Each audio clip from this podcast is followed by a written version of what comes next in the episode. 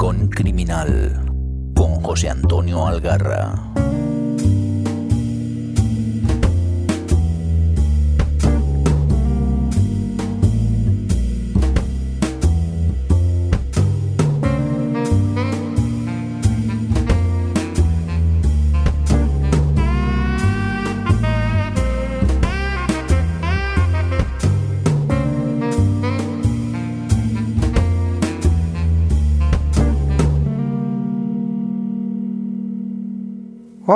Bienvenidas y bienvenidos a un nuevo Rincón Criminal. Ya han pasado unos cuantos meses, pero bueno, yo sigo siendo Juchu y este programa debería ver la luz el 1 de enero del 2021. ¿Y por qué? Pues porque comenzamos la cuarta temporada de este podcast que echó a andar un año nuevo de 2018. Joder, han pasado ya tres años. Bueno, si contamos este, que ya veis, ¿no? y este que vais a escuchar es precisamente el que hace el número 18. Ya sé que tratándose de un podcast y del día que es, probablemente lo escucharéis cuando os dé la gana en cualquier otro momento. Hoy toca un caldito, sofá, ver el concierto de Año Nuevo o los saltos de esquí. Aunque la cosa no está para mucho fiestorro, oye, los, viejos hábitos nunca hay que perderlos. Bueno, y vale, que me enrollo demasiado y tengo a Paco Atero que se sube por las paredes de la cabina del camión más literario, podcastero y radiofónico que surca nuestras carreteras. A saber qué habrá hecho en estos meses. Fijo que nada bueno. ¿Qué pasa, Paco? ¿Cómo va esa vida? Hombre, Juchu, eh, oye, te iba a decir, o sea, sueltas que hace unos cuantos meses desde el último podcast con todos tus huevos y te quedas tan tranquilo. O sea, haz el favor por los oyentes. Un poquito de por favor, Maño. Hombre, a ver, a ver que no hace tanto, hace de este podcast, porque os tengo que decir también que además, junto a Paco, me podéis escuchar en su podcast Noir, porque este tipo es un liante, es un liante del copón que me ha engañado pues para hablar de cine. Bueno, más que de cine, de mis películas favoritas, ¿no, tío? Lo pasamos bien por ahí. Por supuesto, y además que me echas un guante porque hay muchos peliculones que estoy descubriendo que siempre tienes ahí en tu videoteca sin, sin ver. Y nada, no hay mejor excusa que te la recomiende, pues, eh, José Antonio Algarra, por supuesto. Pues ya sabéis, otro podcast que os podéis apuntar, ya, ya lo conocíais, ¿no? Que es el podcast Noir. Pero vamos, que es que este, este tipo no para, porque tienes mil berenjenales. Eh, yo no sé dónde sacas tiempo para leer, amigo. ¿Qué, ¿Qué, más cosas estás por ahí? Pues oye, desde la última vez que hablamos, Juchu, eh, nada, teníamos el casi casi ya para saber el, el, ganador del tercer premio Negri Inmortal a la mejor novela negra nacional. Correcto. Ha sido Dócil, de Arosney de la Maza, editorial Destino, y bueno, pues es una gran novela, es el tercero de la serie de Milo Malart una novela que transcurre en la Barceloneta actual y bueno, pues una novela que a nosotros nos ha gustado mucho, al jurado uh -huh. más todavía y que por lástima la situación que estamos pasando, pues no hemos podido hacer el evento. Joder, me he perdido el fiestorro ahí en Calafel, con lo bien que lo pasamos el año pasado, ¿verdad? Con, con Cerdá, con, con Escribano, con toda la peña sí. de Negra Inmortal, con la gente del pueblo, chico, qué penica, ¿eh? Ahora, ahora que me lo hace recordar, eh, ese día se quedó echando, se quedó como un tronco en mi sillón Alberto Valle. ¿eh? Antes de actuar, el tío dice, oye, ¿te importa que me apalanque? Digo, no, hombre, no, como si estuvieras en tu casa. Se, se descalzó. Este es eh, Pascual Ulpiano de, de, Palop. Se descalzó el tío y se, se enroscó ahí en mi sofá, el cabrón, y, y nada, pues que me ha venido ahora a la memoria. La verdad que nada, lo pasamos muy bien y la tenemos pendiente, Juchu. Así que a la mínima en este próximo, bueno, en este ya 2021, eh, seguro que la vamos a liar. Hoy hablando de Alberto Valle, de nuestro amigo, que hay, bueno, claro, esto es un podcast, pero el día 18 pudo por fin presentar la última novela de la serie Palop, que el pobre la ha pillado como a tantos escritores toda la mierda esta y ha tenido que ir posponiendo, posponiendo y lo presentó ahí en Barcelona. Y nada, solo recordaos que que si os gusta el pulp así hardboiled, sucio, guarreras, con hostias, con sangre, con tías y con todo, este es vuestro tío. Palop. Pues ahí hemos estado, eh, bueno, pues poniendo el evento, al final lo hemos cancelado, también el club de lectura y bueno, pues hemos estado entretenidos, eh, sobre todo leyendo y además uh -huh. también haciendo radio, porque como bien dices, el podcast Noir eh, llegó casi a final de año en su, en su programa número 24 y además también esos dos programas culturales que tenemos en Calafé Radio y en Belvey Radio en frecuencia modulada, así que no, no, hemos parado de hacer cositas. Además tienes también, además de estos, en algunos otros programas en catalán, ¿no? Porque tenemos también aquí muchos oyentes catalano hablantes o parlantes, algunos en catalán también, ¿no? Creo que lo he escuchado yo por ahí. Sí, el año pasado eh, se llamaba Va de, Va de Libras ah. en Calafí Radio y este año lo hemos pasado a Va de Cultura para hablar de la cultura en general. Este lo hacemos en los estudios de, radio de Calafey. Y bueno, luego lo colgamos en nuestro canal de iVoox y están todas las, plataformas de podcasting. Y como también hemos puesto en marcha, eh, con siete programas ya que llevamos, el, Culturados, eh, de una hora de duración, que vamos a, los estudios de Belvey Radio, Rusé Rivas y yo. Y nada, y hacemos allí, charlamos una hora, pues hablando de cada programa de, de, una temática, hablando de películas, de series, de libros, de artistas, de noticias, de agenda, en fin. Eh, cubrimos bien la semana. Y todo esto, nuestro cliente lo puede encontrar en el mismo lugar, ¿no? Todo en el feed de, de Negra y Mortales en Evox o van por separado. Sí, sí, en el mismo feed, en el mismo, canal, ahí, ahí se puede encontrar de todo, porque realmente tener un feed en cada, de cada podcast es un poco generado por la misma asociación Negra Inmortal, que somos nosotros, pues bueno, pues eh, el que quiera escuchar uno que lo escuche y el que no, pues que no lo escuche, pero está todo bien ordenado ahí. Pues nada, amiguetes, ya sabéis, cuando acabéis todo lo que hay en Sons, os pilláis este que no os va a faltar, lo que os va a faltar es vida para todo lo que recomendamos por allí. Y bueno, también, bueno, para terminar con esta presentación, decir, tenemos en marcha el siguiente, el jurado, tenemos en marcha todas las lecturas para el año que viene, a ver si podemos, si hay suerte y nos vacunan o algo y podemos hacer un evento, dar el premio de este año, el del que viene, cosas, ¿no? Y además que, bueno, podremos o no hacer eventos antes o después, pero lo que no hacemos es dejar de leer. Y desde septiembre, Juchu, como presidente del cuarto premio ya Negra Inmortal, bueno, eh, bueno podemos atestiguar que, estamos como un perro hambriento cada semana buscando esas novedades para que no se nos escape nada. Bueno, bueno, de hecho yo sé que tú lees mogollón, yo no sé si tienes un camión de estos con piloto automático que hostias, pero bueno, vamos a proponerte una cosa, mira, para no aburrir y a los oyentes. Vamos a hacer un número a voleo, yo qué sé, siete lecturas de cada uno. Y así rapidico se las vamos a soltar en plan fla, fla, fla, fla. Pero como va a ser rápido y seguramente estarán escuchándonos, yo qué sé, corriendo en la fábrica o, donde, en la consulta al dentista, luego os prometo de verdad que en, en la entrada del blog ahí en Sons os voy a poner todas las recomendaciones que hemos hecho con sus correspondientes enlaces a sus reseñas, las que lo tengan. Así que, ¿te parece o qué? Que nos vamos a meter un poquito de caña. Ya me vas a estresar. Yo recuerdo que la última, la primera y última vez que me hiciste esto, juré por, por, vamos, por mis muelas que no lo iba a repetir y ya me estás llevando al huerto, maño. Estamos en 2020. ¿Qué puede ir peor, tío? vale, vale. Venga, pues mira, ¿sabes lo que puede ir peor? Que te dejo convencer a ti. Tira, dale caña.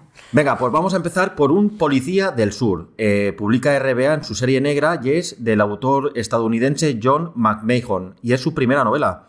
Esta es una serie del inspector P.T. Marsh y nos vamos a encontrar un personaje que ya conocemos. No a este mismo personaje, pero sí al prototipo, porque es un, un, policía atormentado que ha perdido a la mujer y al hijo, se culpa de ello, es alcohólico y no ve mañana. Entonces, esto ya no suena. Lo que pasa que eh, McMahon, la verdad que lo relata de una manera fantástica, eh, nos va a ubicar en el sur de los Estados Unidos, en Georgia, se va a encontrar este Pete eh, Marsh con una compañera afroamericana y ellos van a intentar, bueno, resolver algún caso que va, que va a hablar de la eterna lacra del racismo en esos lugares norteamericanos, como la guerra de, de, secesión hace ya un tiempo. Y bueno, nos va a encantar y os lo recomiendo. Pues muy bien, yo me vengo aquí para España con El salto de la araña de Graciela Moreno, por, sobre todo por su original planteamiento. Nos sumerge, en una, nos sumerge en una relación tóxica y consigue que nos impliquemos de tal forma que no puedes dejar de pensar en la historia hasta mucho después de dejar el libro. Para mí, de verdad, uno de mis sorpresas y de las mejores cosas de este año. Venga, pues seguimos en Estados Unidos. La verdad que no lo he hecho a propósito, pero bueno, vamos a cruzar el charco más de una ocasión. En esta segunda vamos a hablar de una... No es una novela negra, es un true crime, ni true crime. Esto es un ensayo, una autobiografía más bien, de Albert Woodfox, que es celda de aislamiento. Y es que se pasó este personaje más de 40 años en una celda de aislamiento.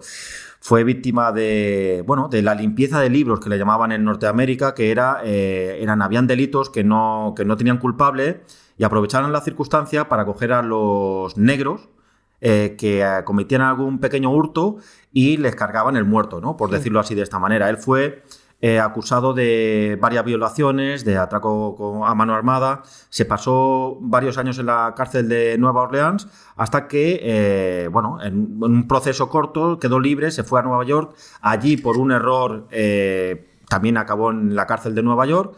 Volvió de nuevo a Nueva Orleans y podemos decir que se pasó más de 40 años en una celda de aislamiento donde practicó, bueno, pues, bueno, entró ya como, como pantera negra, que todo el mundo ya sabréis. Mm lo que es esta comunidad. Eh, y bueno, pues eso, pues fue culpado de un montón de historias que, no había cometido. Y tenemos un libro, Juchu, que son, eh, lo voy a mirar porque no me acuerdo, son más de 500 páginas. Eh, pues imagínate lo que vamos a conocer de esta vida de este personaje de tanto sufrimiento. Pues vale, tampoco lo había planeado, pero voy a volver a cruzar el charco al revés y nos volvemos a España, al centro de España, al centro del mundo negro criminal. Volvemos a Canillejas con cinco Jotas de Paco Gómez Escribano. Esto es la historia de un robo y que no es un robo cualquiera. Se trata de asaltar un almacén de ibéricos, tío. Como si de un Ocean's Eleven de barrio se tratase. Aquí el Paco nos sumerge en la planificación del golpe con un detalle que hace que nos sintamos parte de él. Unos personajes típicos suyos, de barrio, una, una descripción exacta de, de los personajes que pululan por nuestras ciudades. Y mira, por eso y por el banderines deberéis haceros con esta novela genuinamente negra. Venga, pues como si de un partido de tenis se tratara, vamos a cruzar de nuevo otra vez el charco. Aquí hacemos el viaje, vamos, eh, visto y no visto, y volvemos a irnos también al sur de los Estados Unidos. Es que últimamente he leído bastante sobre esa zona. Está sureño, ¿eh, camionero? Joder, y además os voy a proponer también un ensayo que eh, publican nuestros amigos de Dirty Works, el manifiesto Redneck Rojo de Trey Crowder, Corey Ryan Forrester y Drew Morgan, que son tres cómicos que uno de ellos bueno, pues aquello por, la, por el cachondeo abrió un canal de YouTube, tuvo mucho éxito, hicieron monólogos, eh, hicieron como un pequeño circuito eh, por, el, estado y por el país y se decidieron a, se decidieron a escribir este libro. Bueno, nos lo traen traducido eh, Javier Lucini de Dirty Works y nos encontramos tal cual, bueno, lo que se ocupan o intentan es desmentir eh, esa fachada que tiene el redneck, el paleto blanco, la basura blanca, como se le llama, ahora que han mm. pasado las elecciones hace poco de los Estados Unidos, eh, ha sido muy comentado, ¿no? Sí. Toda, toda esta escoria blanca, como le llaman, que son los, los ciudadanos blancos que no tienen estudios universitarios. Bueno, pues nos vamos a sumerger en, esa, en ese sur de los Estados Unidos, que se supone que allí son todos de derechas, religiosos hasta la médula, racistas, bueno, pues este trío de cómicos eh, con un gran volumen se van a ocupar de hacernos una lectura muy amena y didáctica. Muy bien, pues ala, te devuelvo el resto y me vuelvo para España. Bueno, para España. Me vuelvo a Euskadi con John Arreche y su desconfía. El autor vasco continúa con su saga dedicada a Touré, que, que me tiene enamorado, me tiene enamorado. Este este, porque bueno, no sé, no sé cómo será el gentilicio, este señor de, Burkina Faso que nos lleva hasta el París menos glamuroso, donde para variar, pues se verá envuelto en una serie de acontecimientos que van a ponerlo en peligro, pero muy, muy, muy en peligro, como, como nunca antes. Eh, tiene los personajes más locos, peligrosos y violentos que, hemos visto en la saga. Es un hardboiled no, alto, no apto para, estómagos delicados. La verdad que a mí me ha encantado. Es dura, es noir, es Touré y es John Arreche. O sea, ¿para qué más? Pues venga, nos subimos de nuevo al jet privado, pero en esta ocasión nos vamos a ir a Australia. Y es que los amigos de Sajalín nos proponen Pánico al amanecer de Kenneth Cook. Esta es ya la tercera novela que publican de este escritor, tercera o cuarta, ahora no estoy seguro, pero la primera negra, la primera novela negra. Eh, por lo que estoy viendo y no me acordaba, el prólogo es de Kiko Amat, del escritor barcelonés. De este prólogo no lo recuerdo, pero más adelante os hablaré de otra recomendación que sí que voy a hacer un poco de inciso en ese prólogo, o no prólogo, o bueno, ya os contaré. esta nos propone eh, pues una historia de un profesor eh, que se llama John y trabaja en un colegio rural de Tibonda, que está en el centro de, Australia. Bueno, pues él tiene una vida miserable, eh, obsoleto, que está, se queda allí, pues siempre está solo. Y cuando, cuando coge vacaciones, son seis semanas, coge su paga y se va a la costa, a. Bueno, pues en este, este verano coge, coge un autobús, eh, se pira y por el camino se para en un, en un pueblo a hacer la noche. Bueno, pues ahí, eh, si hablábamos antes de palurdos o paletos eh, americanos, vamos a encontrarnos la Australia rural, pero no por los campos de trigo, sino por los desiertos y, por esos animales que, tanto hay en, hay en Australia, los canguros que allí, bueno, el deporte, el deporte ilegal o el deporte que se hace por la noche, coger la camioneta, el rifle e ir a cazar canguros. Bueno, pues este, este personaje se va a ver eh, metido en, una vorágine, mm, bueno, viciosa de juego, eh, de caza, de sangre, eh, que le va a cambiar totalmente la vida y en una lectura bastante ágil porque es una novela corta eh, bueno, acabaremos de leerla y nos va a quedar en la memoria seguro porque deja huella. Pues nada, cojo el jet, pero al revés, bueno, no sé de qué lado caerá más cerca, y me vuelvo y me vuelvo para España, tío. Estoy yo aquí, vamos. Ahora me vuelvo con un libro que he leído muy recientemente, Las Jaurías de Alberto Gil. Eh, ya leí Ocho Pingüinos, que me encantó, y ahora nos trae una novela de frontera que transcurre pues, en la época actual pues, entre España y Portugal, una zona que le, le llaman, sabía, la raya. Eh, aquí tenemos un viejo crimen de Estado y la búsqueda de respuesta a una extraña desaparición en 1965. Esto hace que la investigación de un veterano periodista en paro y una joven fotógrafa cubra mm, que quizá ese pasado no está tan superado como creían, ¿sabes? La jauría sigue siendo peligrosa y bueno, últimamente la oímos aullar demasiado a menudo. Venga, pues en esta ocasión nos vamos a ir a Noruega, a Oslo. Y es que, ¿quién nos espera allí, Juchu? Pues John Esbo. Hombre. Pero no va a estar de la mano de Harry Hall, no, no. Va a estar de la mano de John Hansen, conocido como Hulf, que es, eh, nos protagoniza Sol de Sangre, que es la segunda novela de la trilogía de los sicarios de Oslo. Esta Sol de Sangre, eh, eh, bueno, tiene la, su predecesora es Sangre en la Nieve, que salió el año pasado, y esta, pues, publicado por Roja y Negra, nos llega una novela que negra, que bueno, yo he leído alguna de, Harry Hall, que podríamos catalogarla un poco como poco thriller, eh, novela negra, pero esto es una oda a la novela negra clásica norteamericana mm, de la que a ti y a mí nos gusta, Juchu. Y es que nos vamos a encontrar en esta ocasión al protagonista que huye huye del sur de Noruega. Lo hace eh, que se va al norte, que dicen que desde el, sur, desde el sur al norte de Noruega hay más distancia que desde el sur de Noruega a París o a Londres, por ejemplo. Bueno, pues emprende una, un viaje huyendo de, de unos, eh, podríamos decir, narcotraficantes, de de una gente de, pesada, ¿no? De, la vida esta de criminal. Y llega a un pueblo, eh, le está esperando un personaje muy peculiar, que espero que lo descubráis, yo no prefiero no, hablar de él. También una, chica con su hijo, bueno, pues ya sabéis, ¿no? lo que se espera. Él se refugia en una cabaña del bosque eh, de, la, de, la, chica esta, que le cede su, su, pues esta cabaña que tiene aislada para que él se esconda.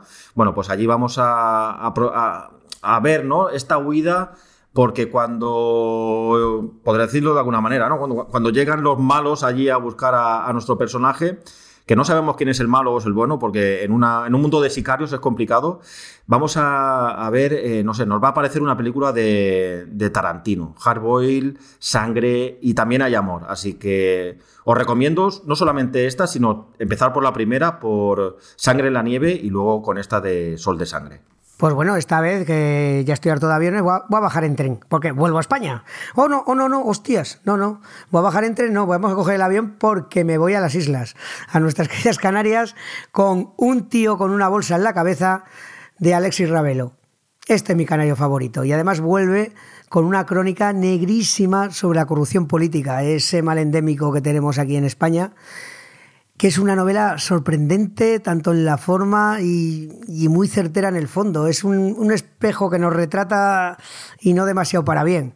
Eh, así, simplemente deciros que el título es un spoiler en sí mismo. O sea, un alcalde corrupto hasta las trancas, se despierta un buen día en su casa, maniatado y con una bolsa de basura en la cabeza. Y ahí empieza a pensar cómo demonios ha llegado hasta allí, qué ha pasado con su vida y nos va a hacer un, eso, un retrato perfecto del clientelismo, de la basura política, de cómo aquí la gente medra, en fin, imprescindible también. Dale. Pues venga, en esta ocasión también me, voy a quedar aquí en España eh, y lo voy a hacer con una novela que no es novela negra al uso, es entre novela negra, thriller, terror, que es Snaf, de Iván Mourín. Publica eh, Almuzara. Bueno, pues esta novela me llegó recomendada a través de un programa de radio. Bueno, esto qué pasa, ¿no? Que sin tener muy ubicado eh, a un autor, eh, te aparece en las manos y además es paisano mío, porque vive aquí donde yo, en Calafey. Eh, tampoco lo conocía. Bueno, la cosa es que no sé, eh, para que no le suene lo que quiere decir SNAF, eh, si os digo SNAF Movies, Juchu, ya a lo mejor podemos relacionar algo, ¿no? Tesis. Me viene a la cabeza la peli de... pues esta novela nos mete en tres hilos conductores un periodista que pierde, está hablando con su mujer en un parque y en un descuido desaparece su hijo, su hijo de seis años. Eh, luego también hay un grupo de, jóvenes que, bueno, pues eh, jugando con esta webcam, eh, con estos juegos, estas bromas. No sé si te suena también La Ballena Azul, de hace unos años, unos juegos por internet que ah, sí, sí, sí, a suicidarse jóvenes mm. y demás. Bueno, por ahí van los tiros. Y luego nos encontramos también a un policía, un policía de los que a ti te gustan, de estos que que no destacan, que, tienen su barriguita y no quieren líos y hace su ronda y está medio jubilado, lo cambian de turno. Bueno, pues todo esto confluye eh, en una historia que a mí me ha calado muy hondo, porque nos espera, eh, bueno, eh, este mundo, ¿no? Este submundo de la Deep Web, que es todo lo que no vemos, pero si queremos rebuscar y además queremos pagar por ello, podemos ver atrocidades en la red y bueno, no os cuento nada más porque si, os, si unís cabos, la desaparición de un niño, jóvenes que se suicidan, un policía que anda por medio, pues esta combinación os aseguro de que os va a gustar si le das una oportunidad. Pues mira, ahora voy a variar un poco y bueno, también me, quedo aquí, me quedo aquí, claro. Eh, y vamos con un cómic, o te veo, como me gusta llamarlo a mí, Frontera de Juan Arete y David Tapia. Y este es un cómic maravillosamente dibujado por, David y con, guion, y con guion de Juan. Y es una historia que transcurre en el Pirineo Aragonés y, todo él es un a la lucha, a la entrega y al heroísmo de esos hombres y mujeres que combatieron el fascismo a ambos lados de la frontera. Pasa a través de, unos cuantos años, nos empieza dando cómo era la vida en los años 30 pues de la gente que sobrevivía con el extraperlo y tal, como luego estas vías fueron utilizadas como, como lugar de escape, pues primero de, de, España a Francia para escapar de los fascistas españoles, luego una vez los fascistas ganaron la guerra aquí y los nazis estaban en Francia para los que vivían de los nazis hacia acá, en fin, es una maravilla de TVO que lo recomiendo muy mucho. Muy, muy, muy bien dibujado, muy dinámico, muy entretenido y muy necesario. Yo para terminar voy a recomendar una de mis últimas lecturas. En esta ocasión voy a hablar de El, cantante de gospel, de Harry Crews. Eh, publica Acuarela Libros. Esta novela está publicada en 2012, pero en su versión original, cuando la escribió Harry Crews, corría, vamos a ver que lo tenía por aquí, en 1900... Pues ahora te lo diré. Bueno, ya te lo diré. 1960 y poco. Bueno, la cosa es que eh, ahora, como nombrabas a nuestro amigo Paco Gómez Escribano, hmm. eh, sacó este verano, creo, eh, empezó a, publicar en Twitter cuáles eran las novelas negras que habían tardado más años en, hacerle, en llegarnos la traducción. Y había novelas de 40 años, de 50 años, de 30 años. Y bueno, me ha venido a la memoria pues esta, esta actividad, ¿no? Esta iniciativa que puso Paco para decir pues que, nos llegó tarde, ¿no? Esta, esta que tenemos entre manos del cantante de gospel. Para todo el mundo que conozcáis a Harry Crews, eh, no os voy a descubrir nada que no sepáis, porque eh, la mentalidad eh, y la imaginación que tiene este escritor es increíble. O sea, no hay parangón, no hay similar alguno a lo que nos propone en cada uno de sus libros, porque si realmente te gusta su narrativa, sus ideas, su propuesta, eh, vas a hacer como yo, y es ir a por todos sus libros. En esta nos encontramos al cantante de gospel, que es un personaje que no vamos a conocer el nombre, nos vamos a pasar toda la novela diciendo el cantante de gospel, el cantante de gospel, el cantante de gospel. Y es que es un, hijo pródigo, podríamos decir. Nos situamos en, un pueblo en Enigma, donde un negro eh, está entre rejas porque se ha cargado a una muchacha. Entonces la ha violado o le acusan de violación y lo van a, a, llevar a la horca. Bueno, ahora no recuerdo si era la horca o si era eh, eh, qué tipo de. Sí, de condena, de, muerte le iba a De condena le iba a caer. Es que tengo por aquí, Juchu, tengo por aquí un polizón, que se me ha colado un polizón y ya me ha, ya me ha distraído. ¿eh? Bueno, la, cosa es que esta novela nos va a hablar de, de, un hijo pródigo que todo el pueblo está buscando o está esperando a que llegue el cantante de gospel porque él es el que mejor canta, el que es más guapo, el que es más apuesto, el que es el salvador del pueblo, el que va a rendir cuentas con este preso afroamericano, porque esta chica que asesinó, o hipotéticamente asesinó, era antigua novia del cantante de gospel. Bueno, nos vamos a encontrar en un circo de frikis, eh, donde hay un personaje que tiene un pie que hace 60 centímetros, eh, que es prácticamente una banda de desechos humanos. Todo esto, eh, os vuelvo a decir, si conocéis a, Harry Crews, os podéis hacer una idea. Y si no lo conocéis, no os asustéis, porque todo esto está enlazado de una manera soberbia. A veces roza lo absurdo, quizá la narración o la ideología de los personajes, pero darle una oportunidad, vuelvo a decir, porque, porque vamos, si os gusta, os vais a quedar enganchados. Y déjame añadir, eh, Juchu, Dale. aquí hay un prólogo de Kiko Amat, un prólogo bastante contundente pero eh, a nuestro amigo Kiko le voy a tirar de, las orejas. ¿Por qué?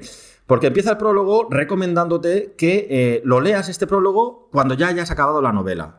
Entonces, yo eh, de Kiko hago caso. Cojo, no he leído el prólogo, me leo la novela y cuando yo termino la novela me digo a mí mismo, ahora con este subidón que llevo, ¿me voy a yo a leer un prólogo de otro autor? Pues no me lo voy a leer, porque no quiero que se me joda la lectura. Lo siento, Kiko, o sea, otro día no pongas, pon que te lean a ti primero, porque si no vas a salir perjudicado. Y ahí queda eso, baño. pues bueno, por último yo voy a ir con un policial, mira, para variar. En el otro bolsillo de Laura Balaguer. Pues esta es la tercera entrega dedicada a la oficial de la Archaña, Carmen Arregui. Y la verdad que me ha hecho pasar un buen rato. Tiene, tiene, algo que aprecio mucho yo, porque también de vez en cuando me gusta lo policial. Esa mezcla entre el trabajo policial que te crees, que además eh, lo junta con la vida familiar de la protagonista, y me recuerda mucho a mi querido Petros Marcaris o Dona León. Y además está, la historia que plantea es muy, muy interesante, esto de eh, quiénes somos, somos lo que parecemos, damos una cara, pero todos tenemos una vida oculta o más o menos distinta a lo que los demás ven. Yo la verdad que le echaría un ojo. Esta también la recomiendo, es ligerita, muy bien y seguramente es una saga, poco que siga escribiendo, pues me engancharé.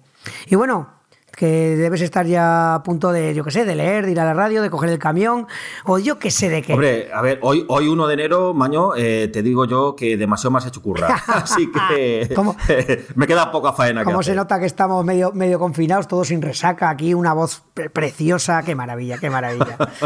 y bueno, oye, que muchas gracias y espero tenerte por aquí otro año más como mínimo. Déjame felicitarte por este aniversario, Juchu, porque ah. puede salir el podcast un mes, dos meses después o tres o los que hagan falta. Pero cuando un proyecto continúa después de varios años, eh, sin lugar a dudas, es que eh, hace honor de, o, rinde de tu pasión por la lectura, por compartirla con, los oyentes y espero yo poder acompañarte durante mucho tiempo. Así que nada, mis felicitaciones. Pues nada, muchas gracias y un placer. Pronto te molestaré.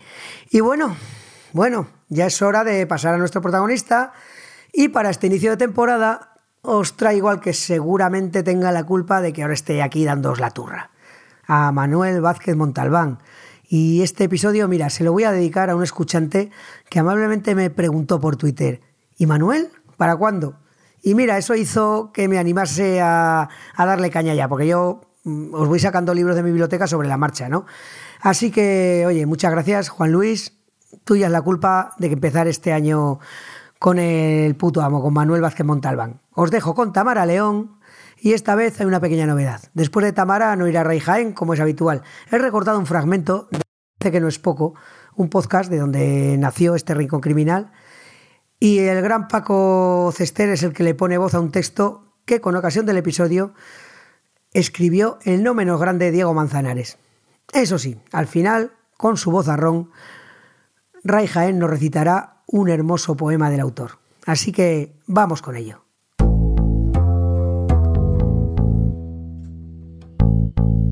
Manuel Vázquez Montalbán nació en Barcelona un 14 de junio de 1939. Hijo único, se crió en Raval, escenario de muchas de sus novelas más conocidas. Su madre era modista y no conoció a su padre hasta los cinco años, cuando éste salió de la cárcel, pues era un represaliado por el régimen de Franco. Licenciado en Filosofía y Letras y Periodismo, fue un todoterreno de las letras. Hizo de todo, según sus propias palabras. Ejerció de periodista, novelista, ensayista, poeta, antólogo, prologuista, humorista, crítico gastronómico, culé y prolífico en general. Su obra es extensa y de calidad indiscutible, tanto en el campo de la narrativa como de la poesía y el periodismo. Ha recibido multitud de galardones a lo largo de su vida, entre ellos el Premio Nacional de las Letras Españolas, el Premio Europeo de Literatura o el Premio Nacional de Narrativa. Además, se conceden varios premios en su memoria, el Premio Internacional de Periodismo Vázquez Montalbán, que otorga el Colegio de Periodistas de Cataluña, o el que entrega el Ayuntamiento de Barcelona al mejor escritor de novela negra o policial, el Premio Pepe Carvalho, en honor al personaje que lo ha hecho mundialmente conocido. Consiguió ser un referente en el género negro criminal con la serie de novela protagonizada por el detective Pepe Carvalho y convirtió a Barcelona y su barrio chino en el escenario principal de su obra. Murió el 18 de octubre del 2003 en el aeropuerto de Bangkok de un infarto. Tenía tan solo 64 años.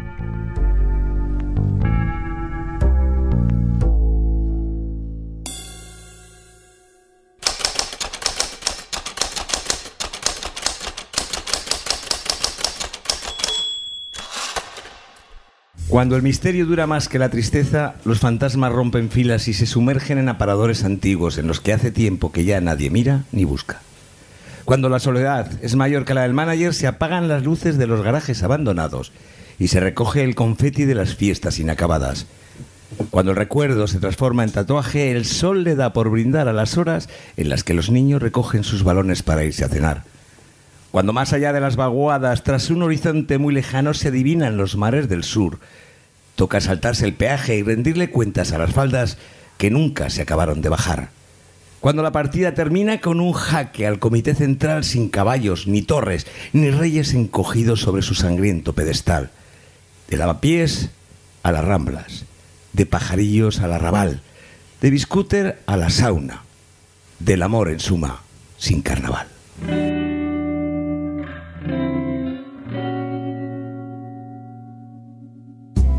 ¿Te gusta la novela negra? ¿Te gustaría conocer quién hay detrás de tus libros favoritos? Descubre Entrevistas Criminales, un podcast spin-off surgido del Rincón Criminal, donde José Antonio Algarra charla con sus autores favoritos de novela negra. Encuéntranos en sons.red barra entrevistas criminales.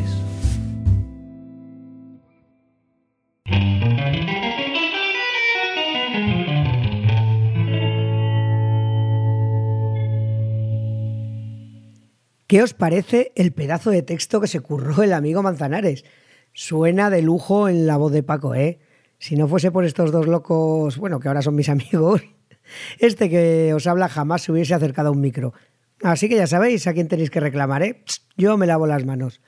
Bueno, no sé si a vosotros os pasa, pero a mí, que no me cuesta nada hablar ni recomendar autores de los que me apasionan, pues me encuentro que hay unos pocos a los que tengo tanto respeto que, no veo la hora ni el cómo hacerlo. ¿Cómo transmitir lo mucho que han significado para mí? Es como si temiese no hacerles justicias, meter la pata con ellos, no sé. Mira, y eso me pasa con Montalbán. No fue el primero, ¿eh? ni es a estas alturas mi favorito, pero sí es el que en gran medida tiene la culpa de, de que ahora tenga la biblioteca criminal que tengo y que pueda estar aquí compartiéndola con todos vosotros. Mi historia con Manuel Vázquez Montalbán es bastante curiosa. Comienza, pues mira, a principios de los 80, en esa biblioteca de casa de mi tío allá en la Cerdaña, de la que os he hablado más de una vez. Sin esos veranos allá en Pucherdá, no sé, no sé si mi afición a la lectura sería la que es. Allí, y con bastante menos edad de la que requería pues para poder comprenderla, pues cayó en mis manos tatuaje. Quizá, quizá fue por el título o porque no era demasiado tocho, pues mira, me puse con ella y la verdad es que me atrapó desde la primera página. Eh, ese cadáver tatuado con la frase he nacido para revolucionar el infierno me caló hondo. Vete usted a saber por qué, no sé, pero se me quedó allí. Ese ambiente chusco de barrio chino, el detective descreído con una novia puta que viaja hasta Ámsterdam, que se mete en palizas, en líos, eh, hay cuernos, toda esa fauna y esas calles que también describe el autor me atraparon. Me atraparon y por lo visto dejaron pozo. No tenían nada que ver con las novelas de Holmes o de Poirot a las que me estaba comenzando a habituar. Lo sentía como más cercano, como más real. Pasaron algunos años en los que leí algún libro más del autor, un par creo. Pero vamos, no me acuerdo muy bien, porque ya me atropelló la adolescencia y en aquellos veranos pues yo estaba a otras cosas que no eran los libros, como podéis imaginar. Tocaba vivir y pues a ello me dediqué aunque no tarde demasiado en volver a la lectura. Eh, los vicios es lo que tienen, que nunca te abandonan del todo. Leía mucha novela de autores extranjeros. Os he comentado alguna vez que Mario Puzo y su padrino eh, me, apasionaron mucho en aquella mi primera adolescencia. Y bueno, Vázquez Montalbán era de lo poco nacional, así que me gustaba. También es verdad que tampoco conocía muchos más, ¿eh? aparte de los clásicos y los que te enseñaban en el colegio o en el instituto, pues eso, tenía Vázquez Montalbán. Y después de haber leído gran parte de la serie dedicada a Carballo, pues mira, fui sintiendo mucha curiosidad por el autor. Y bueno, me puse a indagar un poco en su vida y obra. Resultó ser tremendamente interesante. Así que mira, os voy a contar un poco antes de intentar engancharos a sus libros. Eh, nace en un verano del 39, que ya es mala pata, nacer justo cuando los fascistas llegaron al poder Además, un tío tan de izquierdas, bueno, comunista, como era Vázquez Montalbán, o quizá lo, fue por ello. Pero bueno, como estas cosas no se eligen, le tocó lo que le tocó. Nació en la calle de la Botella y se crió en la plaza del Pedro, en pleno barrio chino. Bueno, ya a partir de las Olimpiadas y tal, le lavara un poquito la cara y ya, si queremos ser finos, ya es el Raval. Y ahí fue el epicentro de buena parte de su obra. Eh, hijo de, derrotado, de exiliado y encarcelado, no conoce a su padre pues hasta los cinco años. En una entrevista, que por cierto, aquí hago un paréntesis, buscad entrevistas que las hay por ahí por la red bastante y son muy, muy interesantes. Yo recomendaría Epílogo, que es una serie de entrevistas que grabó, creo que Canal Plus, con gente conocida, escritores, intelectuales, famosos, que andaban por ahí cerca de la Moche, no fue el caso de, Montalbán, porque realmente murió bastante joven. Pero bueno, haceros con ellas y la de epílogo dedicada a Montalbán es muy, muy, muy buena. Pues en una de estas eh, recordaba eh, las visitas que hacía junto a su madre a la modelo, a la prisión, para ver a su padre que estaba ahí encarcelado. Fijaos que bastantes años más tarde volvió a esa cárcel, pero como inquilino, por sus protestas contra la dictadura franquista. Qué cosas ¿eh? tiene la vida. Bueno, pues con mucho esfuerzo, pues era de familia muy humilde, eh, logró licenciarse en Filosofía y Letras y Periodismo. Ahí en, la universidad conoció a la historiadora Ana Sayés, con la cual se casó en 1961 y junto a quien fue detenido en 1962 por participar en una huelga apoyando a los mineros asturianos. El régimen de Franco era criminal, pero también era muy lerdo.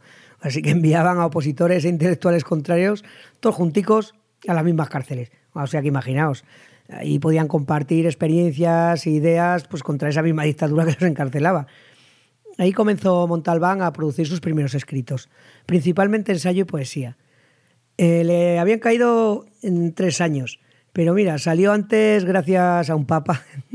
bueno, gracias a la muerte de uno. Cuando murió Juan XXIII, pues hubo un indulto y nada, y salió fuera. No me dejan de asombrar estas, estos tiranos que por unas cosas son tan criminales y para otras tan beatos. Pero bueno, el caso es que después de eso pues se fue buscando la vida en varios trabajos. Hay uno curioso eh, que siempre comentaba, que fue cobrador de estos de puerta a puerta de seguros el ocaso, el de los muertos, que, decían, por ahí por la Barceloneta es por donde se movía. Y además, pues colaboró como periodista en multitud de publicaciones. Yo destacaría, pues, Triunfo, Por favor, Hermano Lobo, Gimlet, por ejemplo. Luego ya colaboraría en Interview y El País, donde escribió ya hasta su muerte. Eh, un todoterreno que escribió mucho y muy bien a lo largo de toda su vida. Eh, fue un hombre imprescindible para entender uno de los periodos más complejos de nuestra historia. Eh, no era, como él decía, no soy ni optimista ni pesimista, sino todo lo contrario una mirada lúcida a nuestra realidad. Y aunque ya, ya os voy a hablar de la serie dedicada al detective que le dio fama, os recomiendo leer tanto al Montalbán periodista como al ensayista. Y si sois aficionados a la poesía, disfrutaréis de algunas tan hermosas como la que al final podréis escuchar en la voz de Ray Jaén. Pero bueno, ahora vamos con Carballo.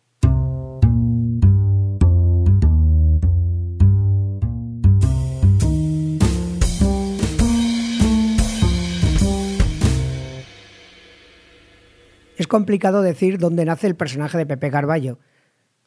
En algunos sitios es Pepe Carballo Turón, en otros sitios es Pepe Carballo Larios. No sé, de ambas formas se le conoce. Aparece por primera vez en Yo maté a Kennedy, obra publicada en 1972, pero que yo no recomiendo leer hasta haber caído rendido a los pies del autor. Es una ida de olla total, una novela experimental que puede hacerte abandonar la idea de seguir con la serie. Así que si os fiáis de mí, Comenzad por tatuaje. Apareció dos años más tarde y donde ya podréis sumergiros en el mundo de Carballo. Ya aparecen todos sus personajes em, referenciales bien definidos y con sus respectivas personalidades. Un huele braguetas que vive a ratos con Charo, una puta que trabaja en casa. Él es un excomunista y exmiembro de la CIA que quema libros porque ha llegado a la conclusión de que no ha aprendido nada de ellos. Aquí recibe el encargo de resolver el caso de un hombre que aparece ahogado en la playa con un enigmático tatuaje. Esta novela, con nombre de copla, fue escrita en 15 días fruto de una apuesta etílica. En aquellos años, eh, hablamos de los primeros 70, se despreciaba todo aquello que no fuese literatura elevada o de vanguardia. Y estaba una noche de copas con un amigo, ahí riéndose precisamente de esto, y le retó a escribir algo de policías y ladrones. Y oye, este fue el resultado. Mm, la verdad se ha dicho, mm, no tuvo nada de éxito y en los mentideros literarios se le tachó de suicidio profesional. Mm, qué buen ojo tienen siempre los opinadores y los críticos, ¿eh? Todo cambia en 1979 con Los Mares del Sur, la cuarta entrega de Carballo. Fue recibida aquí en España con duras críticas pero pese a ello ganó el premio Planeta de ese año y un prestigioso premio en Francia, que de todos es sabido que en Francia se aprecia la novela negra desde hace mucho tiempo. Y bueno, pues un crítico francés la compró por azar en un aeropuerto donde estaba de saldo, estaba buscando algo así ligerillo para leer en su viaje y bueno, le llamó la atención esta. La verdad que quedó fascinado. Es una de sus obras más celebradas y está traducida a numerosos idiomas. Junto a Tatuaje es mi favorita y la que más veces he leído. Eh, ¿De qué va? Pues un constructor que hace un año había abandonado a su familia teóricamente buscando los mares del sur, aparece muerto en un descampado de una puñalada. Carballo es contratado para averiguar qué es lo que sucedió durante ese año. Es una crítica a la especulación inmobiliaria a costa del sueño de los obreros por tener acceso a una vivienda digna. Gracias a este premio, Montalbán ya se puede dedicar de pleno a la literatura. Hasta ahora escribía para vivir, ahora vivo para escribir, dijo el autor. Un par de buenos ejemplos de cómo utilizaba sus novelas para hacer crítica de todo aquello que le inquietaba molestaba son Asesinato en el Comité Central de 1981. Aquí hace una reflexión muy crítica sobre el rumbo del Partido Comunista en un momento en el que éste vivía en una profunda crisis. De eso algo sabe el autor, porque siempre había militado en distintas facciones, había evolucionado desde el marxismo al socialismo, al eurocomunismo, bueno. Pues en fin, en esta novela nos plantea que en pleno comité central es asesinado el secretario general y claro, son sospechosos los otros 139 miembros restantes. Mm, se rumorea que, que Carrillo jamás le perdonó por esta novela. De hecho, no tiene nunca muy buenas palabras por, el autor. Con el premio, eh, que fue publicada en 1996, Montalbán no deja títere con cabeza. Estamos en un momento en el cual ya el PSOE de Felipe González estaba a punto de terminar su periodo de gobierno y con la excusa de un millonario premio literario que atrae a una turba de pirañas del mundillo editorial junto a la florinata de la sociedad, pues Montalbán nos hace un retrato que no tiene piedad ninguna de toda esa gente que pululaba por ahí. Por supuesto, tenemos un muerto, muchos sospechosos y Carballo por ahí en medio.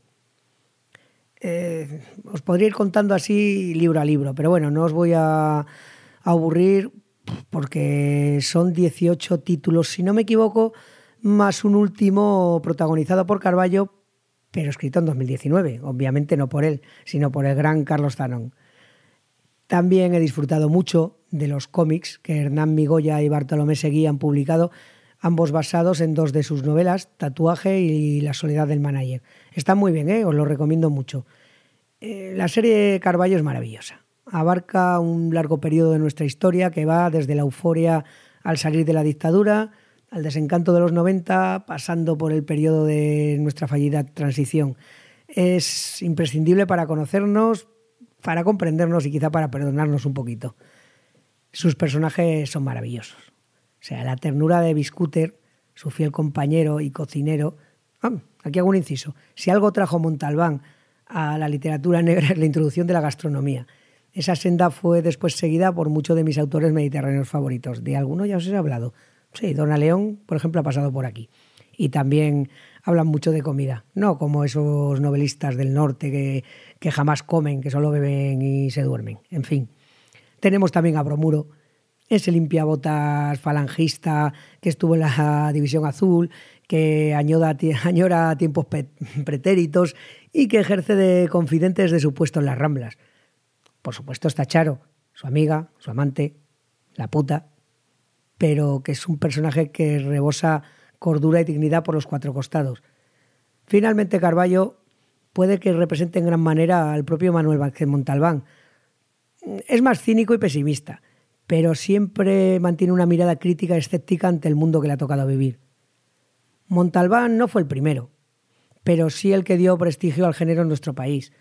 Eh, la novela negra dejó de ser considerada un género menor en gran parte por su culpa. Efectivamente, vinieron muchos otros, incluso mejores, bueno, incluso hoy por hoy no es mi favorito Montalbán. Se han ido añadiendo muchos, muchos otros. Pero ese primer empujón, que fue tan importante para mí, también fue importante para la novela negra en general. La mala suerte y un corazón que ya flojeaba nos lo arrebató en 2003 a la edad de 64 años en un aeropuerto de Bangkok, mientras venía de vuelta a Barcelona. Quién sabe si lo último que vio fue el vuelo de los pájaros.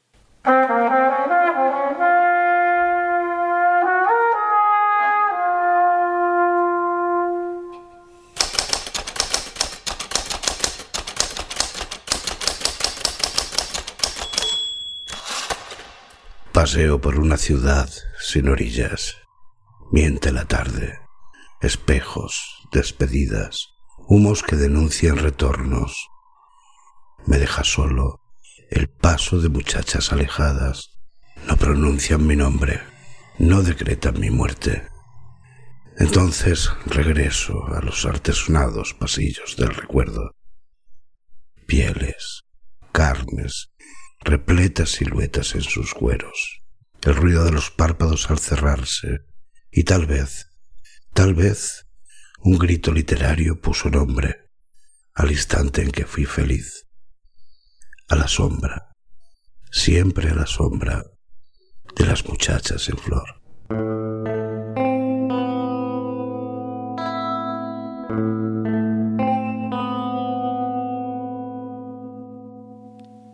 Pues con este hermoso poema, en la no menos hermosa voz de mi querido Rey Jaén, me voy despidiendo. Os doy las gracias por acompañarme a lo largo de este tiempo. Han sido tres años, vale, y no demasiados programas, pero es que mi biblioteca no es tan grande y me apetece mostrarosla con la pausa necesaria para que podáis catar con tranquilidad a aquellos autores que os llamen la atención. Bueno, y también porque soy un poco vago y estoy siempre haciendo mil cosas, pero bueno, sobre todo es por eso. Todavía me quedan unos cuantos autores, no creáis, y ya tengo anotadas algunas de vuestras peticiones que poco a poco se irán pasando por este rincón. Así que muchísimas gracias por aguantarme y feliz año. Eh, gracias también al señor Mirindo, pues nada de esto llegaría a vosotros sin su inmensa paciencia para conmigo y sus dotes editoras. A Tamara y a Rey Jaén por prestarme sus voces cada vez que a horas intempestivas se lo pido. A Paco Atero, que siempre trae su camión lleno de buenas recomendaciones. Y a todos los compañeros de sons.red. Ya sabéis que nos podéis encontrar en sons.red barra Rincón Criminal, en Apple Podcast, en Evox y en Spotify. Recordad que esto es confidencial en voz baja y muy secretito. Un abrazo. Hasta aquí esta edición del Rincón Criminal, un podcast alojado en Sons, red de podcast. Encuentra mucha más información de este episodio en nuestra página web, sons.red barra Rincón Criminal. Y descubre muchos más podcasts en sons.red. ¿Te gusta la novela negra? ¿Te gustaría conocer quién hay detrás de tus libros favoritos? Descubre Entrevistas Criminales, un podcast spin-off surgido del Rincón Criminal, donde José Antonio Algarra charla con sus autores favoritos de novela negra. Encuéntranos en sons.red barra entrevistas criminales. ¿Te gustan los podcasts? Visítanos. sons.red